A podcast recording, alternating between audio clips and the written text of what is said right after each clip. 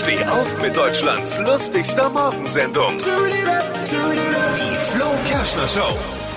Nordrhein-Westfalens Ministerpräsident Armin Laschet hat sich jetzt gegen eine Abschottung der Grenzen zu den Niederlanden ausgesprochen. Hat da wohl jemand Angst, dass ihm im Lockdown die Arschkekse ausgehen oder was ist los?